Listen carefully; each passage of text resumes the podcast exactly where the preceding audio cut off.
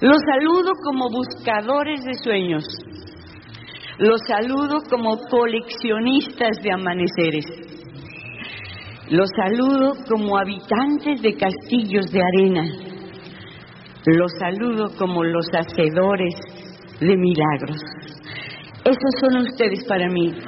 La vida es un sueño. Alcánzalo. Pero mira, te voy a decir una cosa. Decía Einstein, Einstein dice, todo lo que tu cabeza lo pueda pensar, lo puedes realizar. Y luego dice por ahí un señor Ford, que es muy realista, dice, si crees que puedes o si crees que no puedes, de las dos maneras estás en lo cierto. Pero una condición, tu sueño ya no es un sueño pequeño, tu sueño ya es una misión que hay que vivirla con pasión tu sueño ya es una América unida donde no haya fronteras. Tu sueño ya no es invitar a otros para hacer un negocio. Tu sueño es invitar a la gente, a la más desprotegida, para que todos nuestros hermanos vivan como humanos. Ese es el sueño. Tengo un amigo que me escribe una carta así. Querida Marina, yo era un muñequito de madera flacucho y mal pintado. Y como el viejecito que me pintó le temblaba ya el pulso, pues me hizo muy feo. Pero mira, en mi casa me querían tanto, me amaban tanto. Cuando yo llegaba del colegio, el pececito se salía para bailar conmigo, el gato bailaba, el grillo bailaba y Gepetto bailaba. Y me amaban tanto y me procuraban tanto que un día, un día se hizo el milagro de amor amanecí convertido en un magnífico niño de carne y hueso. Te quiere Pinocho. Mis líderes, no estén tan contentos. Quiero que me digan cuántos Pinochos hay en tu familia. ¿Cuántos Pinochos hay en tu grupo de trabajo? ¿Cuántos Pinochos necesitan amor para convertirse en un magnífico niño de carne y hueso? Y vamos a hablar del amor, aunque el amor es una palabra tan devaluada como los pesos míos y los bolívares y los otros pesos y todo. El amor, cuando yo digo la palabra amor, uff, se imaginan de todo. Películas 2X, 3X, 5X, 20X. Eso no es amor. Voy a hablar del amor con A mayúscula el amor del que habla San Agustín. San Agustín dice, ama y haz lo que quieras. Y los hippies en los 60 creyeron que era una consigna. Pero cuando San Agustín dijo, ama y haz lo que quieras, no era consigna hippie. Fíjate bien qué profundidad. Amor con A mayúscula. Si yo te amo, no te miento. Si yo te amo, no te engaño. Si yo te amo, jamás haré algo que te cause pena. Por eso, en mi tierra, que es América Latina, necesitamos padres de familia que estén enamorados de su familia. Necesitamos hombres y mujeres que estén enamorados. Necesitamos empresarios que estén enamorados de su gente. Necesitamos gobernantes que amen a su tierra y a su gente y que den la vida por ella. Eso es lo que necesitamos. O el siglo XXI se cimenta en el amor o el siglo XXI no será un lugar fácil para vivir. ¿Y qué es el amor? El amor se define como la voluntad constante del bien del otro. Es decir, yo estoy empeñada en hacer feliz a mi marido, aunque él, no, me dijeron que no diga groserías, aunque él no quiera. Él está empeñado en hacerme feliz aunque yo me resista. Imagínense, imagínense por un momento una América, una Venezuela donde cada uno de ustedes esté empeñado en la felicidad del de junto cada vez que hago esta dinámica en todos los foros chiquitos, medianos, grandes como este, y digo, díganse una bendición, un halago, un buen deseo, un piropo, una flor.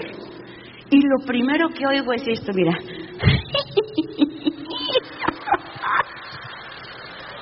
Y ahora que le digo a este güey que está aquí junto.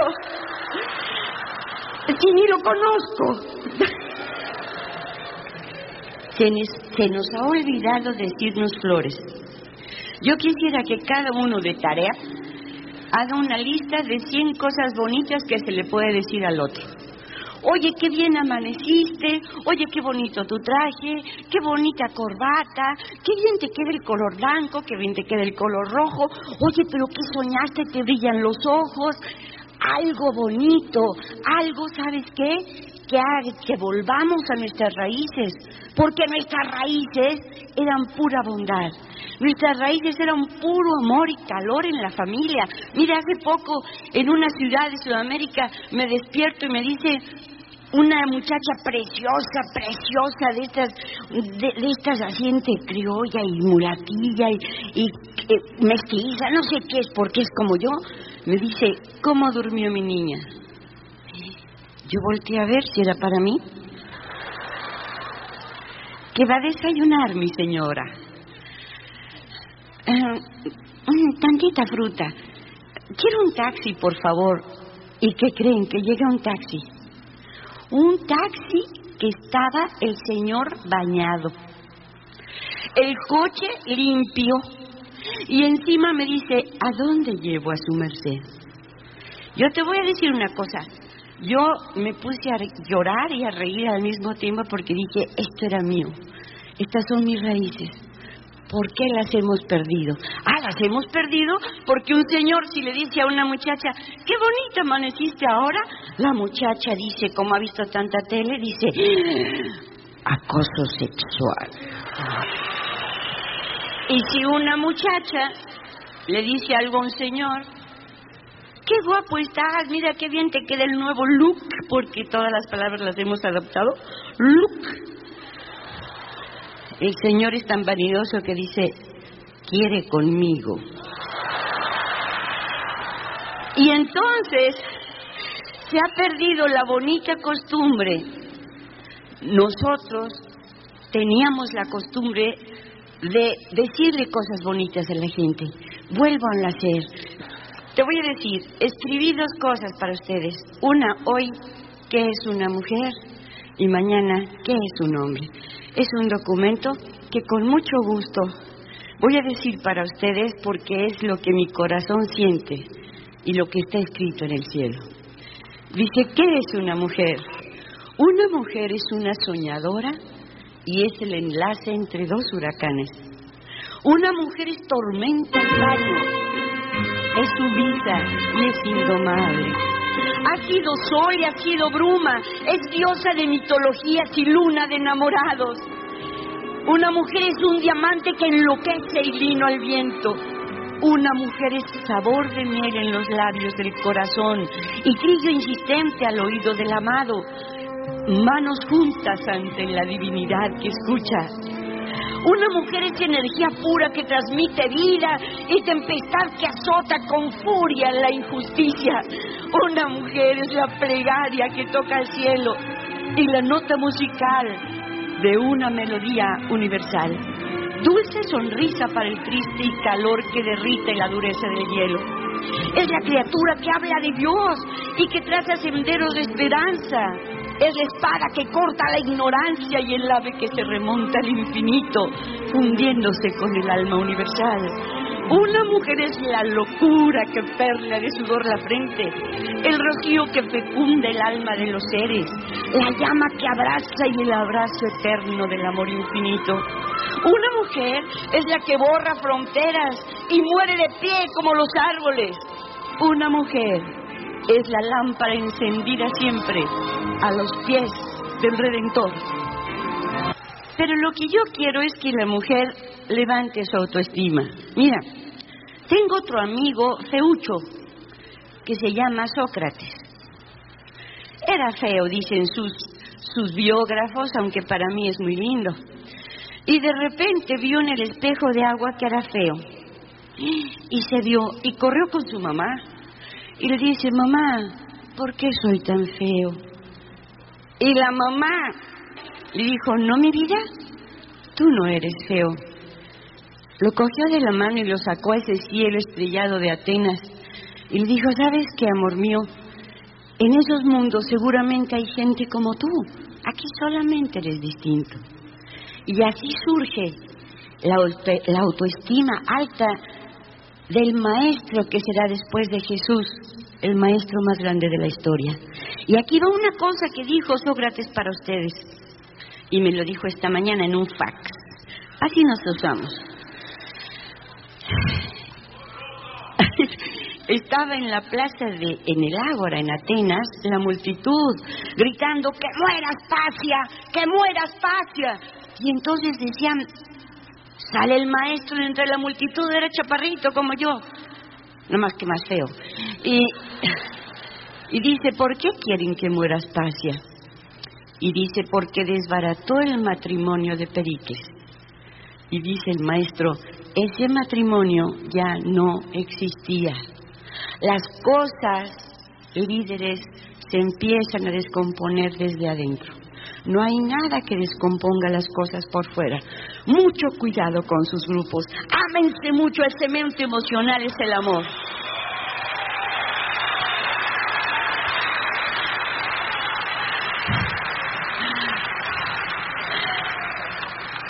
Fíjate, decía ya el maestro, no hay nada que se empiece a descomponer por dentro. Una pareja, una familia, una empresa, una nación, se empiezan a descomponer desde adentro. Por fuera no hay nada que lo tumbe, ni que lo tire. Ahora fíjate, para las personas que aman, la vida está llena de milagros. Y decía Ben Gurión, el presidente de Israel, el que no cree en milagros no es realista. El que no cree en milagros no es realista. Porque diario vemos todos los días, simplemente al despertar, que es un milagro de luz ver lo que vemos nosotros. Y dice, para las personas que aman, otra vez lo digo, la vida está llena de milagros. Y una cosa, la receta se llama amar a todos yo no digo el que te cae bien. Busca el secreto, busca el tesoro que trae la gente dentro de sí. Todos albergan tesoros. Solamente necesita un líder que saque de dentro de ellos lo que trae y lo haga crecer. Como Miguel Ángel Bonarotti cogió una, una pieza de mármol, le dio unos martillazos y sacó al David. Tú nada más tienes que coger gente ordinaria y hacerla extraordinaria. Es muy fácil. Y están... gracias, gracias. Mira, y estando una vez en Florencia, estábamos viendo el David de Miguel Ángel. Y era una estatua colosal y decíamos, qué maravilla, eh, mamá mía, qué maravilla. Pero entre las señoras siempre hay alguien, ya sabes, descontento. Decían la señora, qué porquería, ¡Qué porquería! Y llega un carabiniere, un gendarme, y le dice, señora, la máxima obra italiana, Bonarotti. No, qué porquería lo que tengo en mi casa. Qué grosera, qué grosera. Les voy a decir una cosa hablando del amor, para que estén felices los señores que nos acompañan. Los señores que nos acompañan son tan grandes y tienen el corazón tan bien puesto que quieren hacer feliz a su esposa, a su mujer, y por eso delegan en ella y la dejan hacer lo que quiera. Por eso es el jefe de la empresa. ¿eh? Entonces, este hombre que conoce a su mujer y que sabe de qué es capaz, él delega todo en ella. Y entonces si ella piensa cómo hacerlo feliz y ella piensa cómo hacerla feliz, no hay límite en el matrimonio. Dejen decirle el tiempo en que vivimos. Y esto no es mío. Yo a veces invento cosas, pero a veces no. El tiempo en que vivimos es de mucha, la mega tendencia se llama, es que la gente todas las personas tienden hacia la espiritualidad. Por eso ustedes han visto que las sectas proliferan, la gente que es a veces muy viva, que quiere hacer sanaciones, que es gurú, que es chamán, y todos ahí vamos. Que a la tienda no sé qué, ahí vamos. Y que esta piedra de cuarzo te va a dar suerte, y que esta piedra de cuarzo. Entonces, Fíjense cómo está la megatendencia. Esto conste que digo, lo estudian los futurólogos en las grandes universidades. Entonces dicen, la humanidad, dado que es fin de milenio y fin de siglo, y fin de siglo tiende hacia la espiritualidad. Punto número dos, tiende hacia el humanismo. Me encanta el humanismo. ¿Por qué? Porque es cuando la persona es lo sagrado sobre la tierra. Cuando cada persona es un universo en sí mismo cuando cada persona es un todo de sentido y cuando cada persona, por el simple hecho de serlo, tiene toda la dignidad de ser humano. Ese es el humanismo. El humanismo que viene porque la gente va hacia allá. Entonces ahora el director de empresa no será un acomodador de módulos funcionales, será un conductor de hombres que los lleve hacia el bien, hacia la felicidad, hacia la plenitud. Eso tendrá que ser un director de empresa. Así es de que a prepararse para amar fuerte y conducir a los tuyos a donde están los grandes. Y yo los he visto.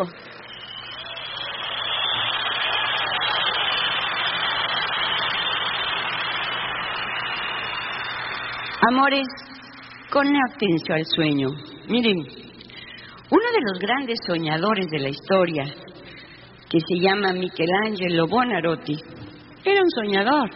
Su papá quería que fuera contador y él le dijo, no papá, voy a ver a Guirlandayo a ver si me quiere dar clases. Y como Guirlandayo le dijo, pues son 15 liras a la semana, le dijo, bueno, si usted me las paga, a lo mejor mi papá quiere. Y se las pagó. Y Miguel Ángel me manda esto. Yo no sé, pero les cuadra a ustedes que son líderes. Parece que se los mandó a ustedes. Fíjate, dice Marina, yo sé que esta noche te encuentras con personas que en cierta manera se dedican a lo mismo que yo hacía en mi tiempo. Como me gustaba hacer obras monumentales. Era una especie de misión para la que nací y ellos también. Desde luego encontré una familia, los Topolino, que me enseñaban a conseguir las piedras más valiosas de mármol. Y el maestro Guirlandayo, cómo me impulsaba para lograr esas obras maestras. Me animaba y me reconocía. En tu tiempo se diría que era un gran líder. Mm, hacía que otros triunfaran. Pero sabes una cosa, en un arrebato de misticismo me lancé a realizar la piedad, ¡Ay, qué dolor y al mismo tiempo qué fuerza para representar a un Cristo muerto! Ya una madre incomparable, ejemplo de lo sublime. ¿Te acuerdas que al pie de la cruz no lanzó gritos ni imprecaciones? Con razón es la emperatriz del mundo y, ¿sabes? Es madre de todos. Y luego de una pieza magnífica saqué al Moisés. Al Moisés era tanto su realismo que al terminar en un arrebato de pasión le di un golpe en la rodilla y le grité, parla. parla. Era lo único que faltaba. Además, también hay una enseñanza para ustedes. Moisés quiere decir sacado del agua. Y es lo que hay que hacer, sacar del agua, sacar a la luz y de la mediocridad a toda la gente que se acerque a ti, porque eso quiere decir Moisés. ¿Y qué te digo de David? que representa la energía y fuerza necesarias para vencer al gigante de la ignorancia, de la injusticia, de la indolencia y la pasividad. Cada uno de ustedes representa un David, un David que es un vencedor, porque para un líder de tu tiempo lo importante no es ganar, sino que es lo único. Y para que ya no te canses, solo quiero que recuerdes la creación en la capilla Sixtina. Según ustedes, la creación y la innovación serán el poder para el siglo XXI. Pues ahí está. Es una obra monumental como la que todos ustedes realizarán. Y es única. Y es la muestra solamente de un hombre que fui yo tocado por Dios. Dime, Marina, ¿Qué no podrán realizar ustedes en este tiempo y con tantos adelantos técnicos? Solo falta una cosa al ser humano de tu tiempo, la sabiduría del corazón para hablar y amar más allá de sus límites. Los ama Miguel Ángel Buonarotti. Ay, amores, déjenme decirles que los grandes aprendices han sido grandes soñadores. ¿Se acuerdan aquel felacucho con su lanza llamado Don Quijote? Don Quijote representa el alma del ser humano, fina, espléndida, alta, bella, y junto con él cabalgaba Sancho, que representa lo vulgar, lo corrientito, lo, lo feo del ser humano. Pero le dice Quijote a Sancho, esto va para mis líderes, y dice así, recuerda Sancho que la sangre se hereda y la virtud se conquista y la virtud vale por sí sola lo que la sangre no vale. Así que no me importa de dónde vienen, importa a dónde vamos, al triunfo, al éxito, ahí vamos. Es que muchas veces te dicen, es que mira, tú no puedes, porque vienes de una familia tan acomodada. ¿Saben qué es familia acomodada? Cuando duermen once en un cuarto ¿Cómo vas a soñar eso? Oye, ¿y sabes una cosa? ¿Cómo vas a... Tu diamante. ¿Pero cuál diamante, hombre? Fíjense una cosa. Por cada cosa negativa que les digan, ustedes díganse 20 positivas, rápido, todo, soy una maravilla, soy una bendición, soy un chulada, una chulada. Yo no hay como yo, bla, bla, 20. Para que no se grabe en tu cassette lo negativo. Miren, ¿qué pasa? Es programación neurolingüística solamente programación neurolingüística. Pero les voy a contar algo muy importante. Lo que tú digas que eres es lo que eres. Dice Buda, el ser es lo que cree que es. Y fíjate cómo brinco en el tiempo como en el ciberespacio. Walt Disney, Walt Disney. Dice Marina, cuando se te ocurre un proyecto lo enseñes a 10 y los diez te digan estás loca, no se puede, ¿sabes qué? Realízalo. En Buda es una cosa muy, muy buena. Dice, el ser es lo que, cree, cree que es. Esto es muy importante para la autoestima. ¿Te crees un triunfador? Lo eres, ya ahora. ¿Te crees un perdedor? Lo eres. Pero luego dice algo terrible. Ni tus peores enemigos te pueden hacer tanto daño como tus propios pensamientos. Imagínate. ¿eh?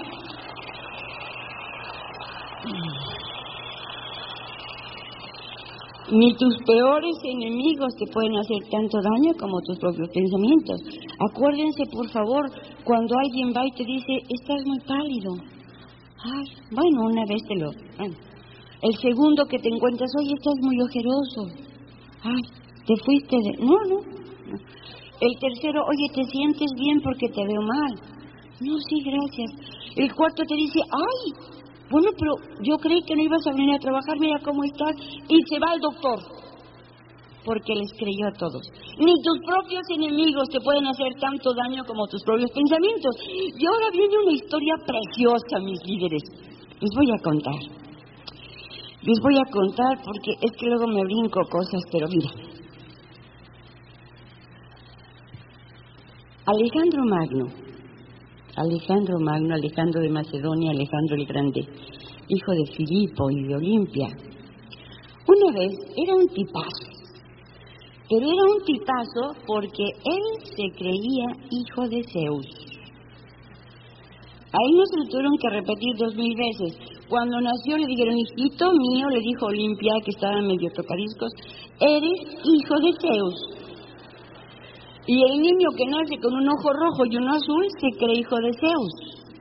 Aunque ya estamos haciendo estudios serios antropológicos, a ver si Zeus era griego o latinoamericano, porque ese se chutaba a todas las diosas y a todos los mortales. Entonces, no era de esperar que fuera padre de Alejandro. Alejandro Magno, joven todavía, bueno, su maestro era Aristóteles, que ya mañana les contaré otra historia, pero ahora es. Se va a realizar la batalla de Isos. Alejandro junta 35 mil macedonios, fuertes, valientes, héroes, para pelear contra 200 mil persas de Darío III en esa batalla. Pero es tal la estrategia y la táctica de Alejandro que reúne a sus generales, cercan a los a aquellos persas y se desbandan los persas, pierden los persas, huyen. Pero al otro día, los generales vienen y le dicen a Alejandro, Señor, 17 mil de tus hombres están heridos. Líderes, 17 mil de tus hombres están heridos. Alejandro se arregla, se engalana y al otro día va y le da la mano a cada uno de los 17 mil heridos. No solamente dándoles la mano, sino haciéndolo sentir que por su heroicidad ganaron. Ganamos porque eres un valiente, ganamos por tu audacia, ganamos por tu bravura, ganamos y que Macedonia te lo premie. Y entonces el gran líder que fue Alejandro, como no ha habido otro en la historia, hace sentir a los suyos que son importantes. ¿De acuerdo, mis líderes? Un líder que no sepa siquiera los nombres los gustos y las penas de sus seguidores, no se puede llamar líder. Un líder que no hace triunfar a sus seguidores, no se puede llamar líder. Un líder que no hace sentir importante a su gente, que no se llame líder. Y aquí vienen las palabras más duras de Buda, para combinarlo con Alejandro. Y esto va para los que empiezan, para los que van en medio y para los que van por arriba. Fíjate lo que dice Buda. Que tus palabras jamás sean mejores que tus hechos. Ándale. Que tus palabras jamás sean mejores que tus hechos. Alejandro fue y saludó a cada uno, lo hizo sentir importante. Pero a veces yo presumo de mucho, hablo mucho y hago poco. Y eso se ve en la casa. Hijo, no fumes y yo fumo. Hijo, no tomes y yo tomo. Hijo, di que no estoy y estoy. Que tus palabras jamás sean más grandes ni mejores que tus hechos. Eso dice Buda. Y eso dice, caray, eh, yo les digo, fácil no es fácil ser líder. Para ser líder hay que influenciar a los demás. Para ser líder hay que resolver problemas de los demás. Hay que dar soluciones a los demás, pero sobre todo dar un sentido a la vida. Al principio del tiempo, las aves no volaban. Y en un corral muy grande había un águila. Y esta águila empezó a emprender el vuelo. Y los de abajo le decían, bájate, te vas a dar un trancazo y seguía volando el águila. Y seguía volando cada vez más alto. Y le decían, ya no vueles tan alto, te vas a matar. Y siguió volando el águila. Y de repente se posó en la cordillera más alta del mundo. Batió sus alas y miró a, a todos como diciendo, yo soy la reina del mundo. De repente un gusanito estaba allá abajo a los pies del águila. Se subió y se le paró en la nariz, aquí en el pico grande, y le dijo algo. Y el águila no lo escuchó, porque el águila era sorda. Les voy a dar la receta para pescar novio. Pero luego no vayan a decir que Marina la dio mal. Por favor, mucho ojo y apuntar todos los detalles. Primer lugar, conoces a un mozo, a un muchacho, un guapetón, ¿no? guapetón, y segundo, fíjense bien, se pone este hombro para adelante, tipo Greta Garbo. La ceja se levanta tipo María Félix y la voz se hace muy seca. Una vez que te volteaste, le dices, Nacho, ¿quieres venir a mi casa a las ocho? Nacho dice, sí, voy.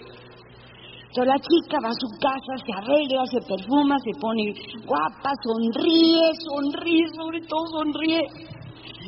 Y toca en el timbre y ¡pum! Inmediatamente el hombro para acá. ¿Eres tú, Nacho? Sí, sí, soy yo, soy yo, soy yo. Abren la puerta. Y después de abrir la puerta, por favor, pasa. Y pasa, nadie. Y la chica le dice, ¿en qué me dijiste que trabajas? Y Nacho le dice, yo hago tornillos. ¡Ah! Tornillos. Con razón hueles a fierro. Y apunten bien, muchachas, luego no digan que no dije, ¿eh? A partir de ese momento, la muchacha solamente escucha. Tiene dos orejas y una boca. Escucha con el hombro así, no se vayan a torcer, pero escucha así. Y de vez en cuando suspira. Y Nacho le cuenta seis horas la línea de producción, la aleación de los metales, el empaque, la etiqueta, el valor agregado, la distribución, los canales y ella...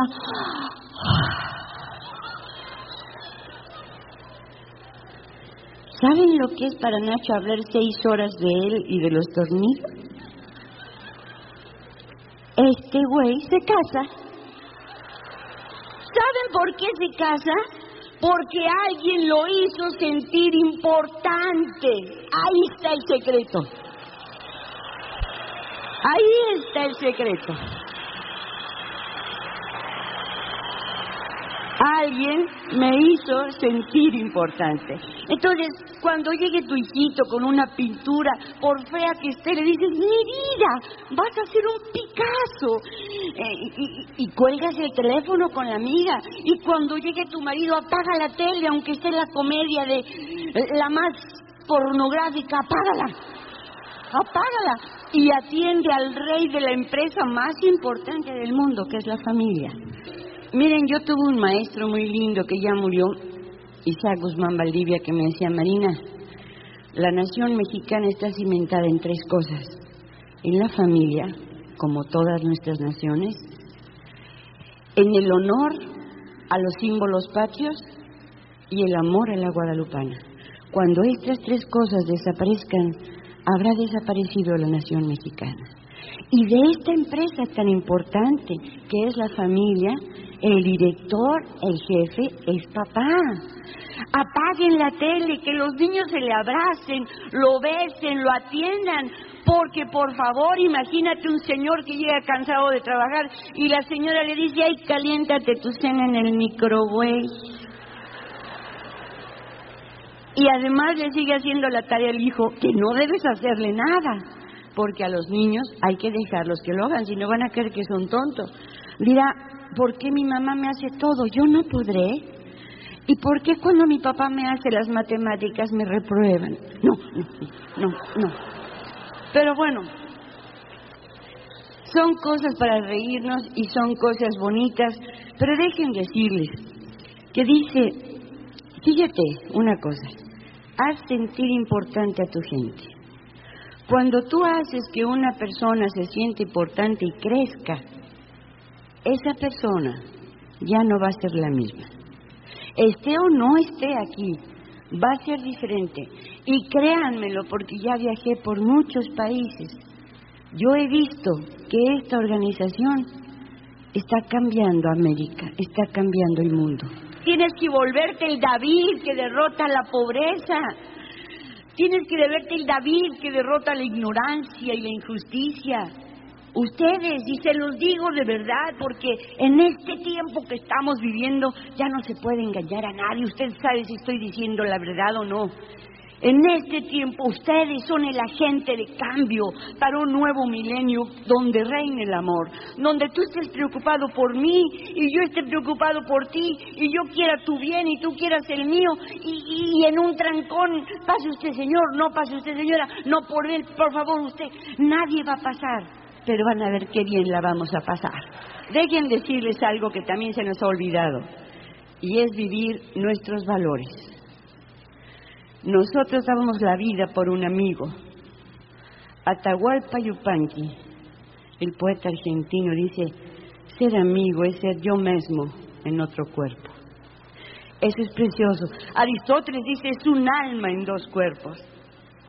La amistad, la amistad es el valor más alto entre los seres humanos.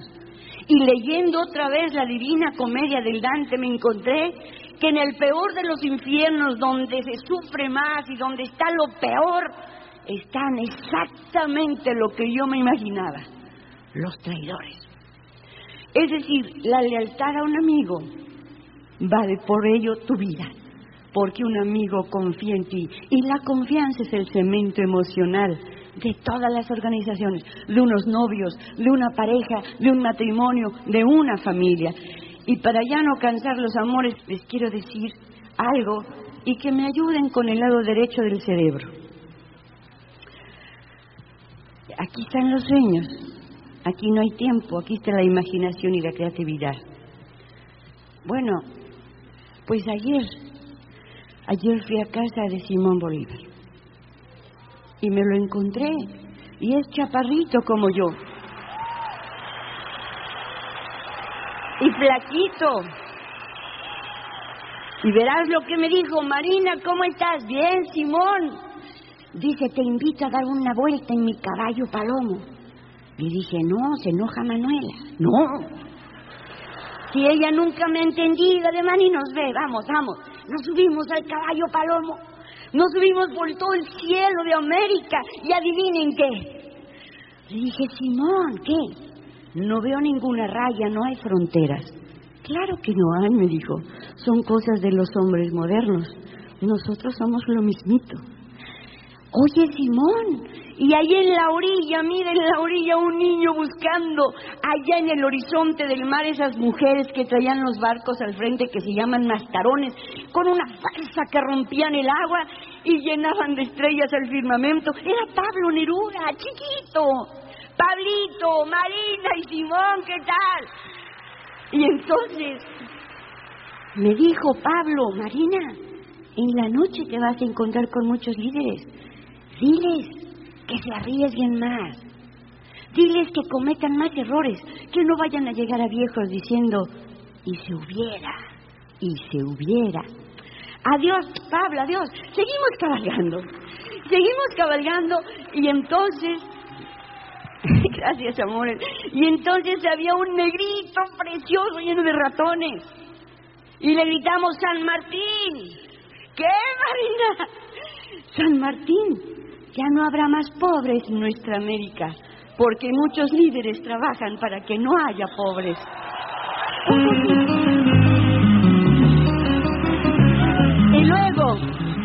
Y luego había una monja flamencona con la corona de flores.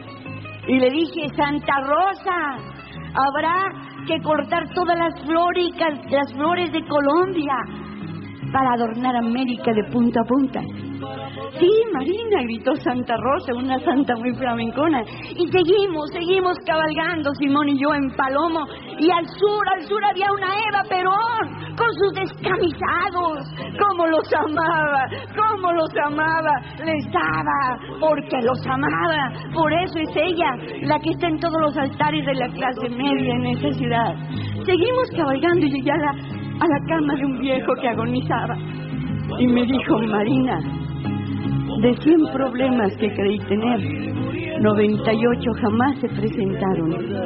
Diles a todos con los que juntas esta noche que recuerden, que vuelvan a ser niños, que cometan más errores, que brinquen en más charcos, que tomen menos medicinas y que se arriesguen más. Diles que tengan más amigos y que amen a todo el mundo. Diles, diles por favor que coman más helados y que jueguen más. Diles que viajen más ligeros de equipaje. Diles que se perdonen. Y diles, diles que los amo.